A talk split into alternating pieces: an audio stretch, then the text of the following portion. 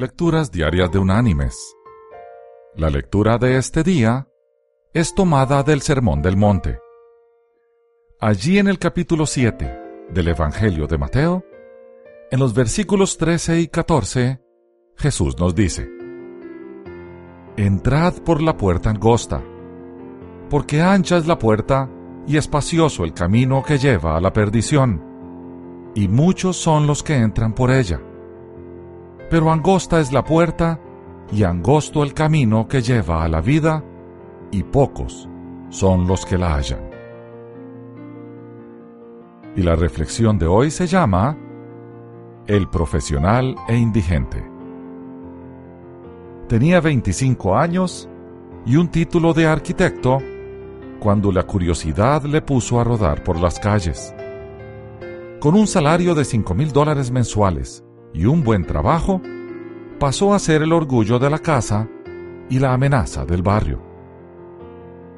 Estudié arquitectura y ya trabajaba. Tenía mis proyectos y el apoyo de mi familia, pero la curiosidad me llevó a la desgracia.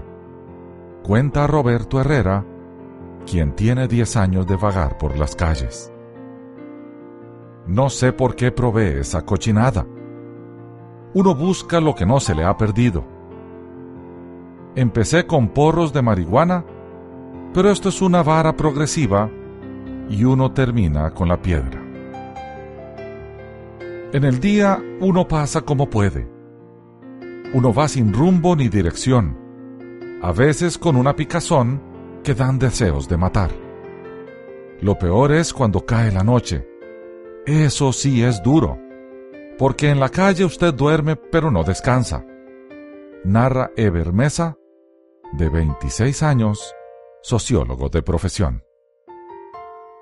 Uno los espera con ansias. Hay días en los que no hay que comer. Yo no pude soportar que mi esposa me diera vuelta. El ego pudo más y ahora no puedo dejar el alcohol. No puedo amanecer sin un trago. Me agarra un temblor en el cuerpo. En la indigencia uno no vive, sobrevive.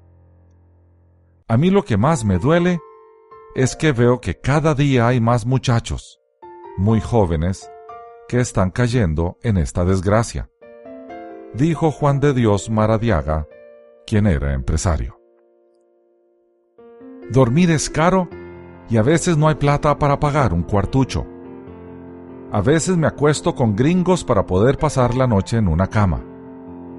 Fui al colegio, pero la vida fácil me sedujo y quedé atrapada en esto. Dijo Sharon Ovares, quien es la pareja de Roberto Herrera, el arquitecto. Se conocieron en la calle. El problema es que hay gente que dice, a mí no me va a pasar. No se dan cuenta de que esto es un asunto progresivo manifestó Julio Sequeira, quien lleva dos décadas de vivir en la calle y quien fuera profesor de estudios sociales.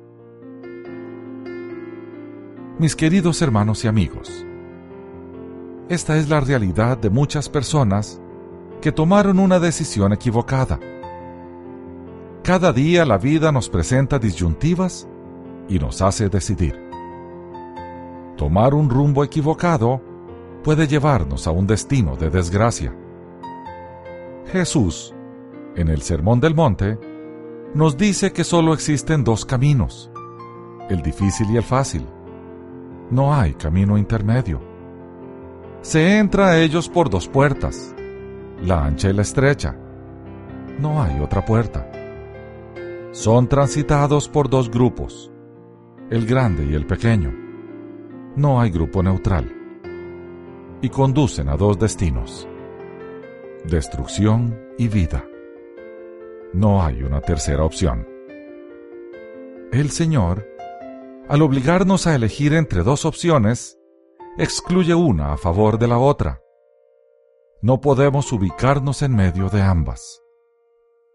Este tema de tener que elegir es sumamente incómodo para la gente. Nadie quiere enfrentarse a ello.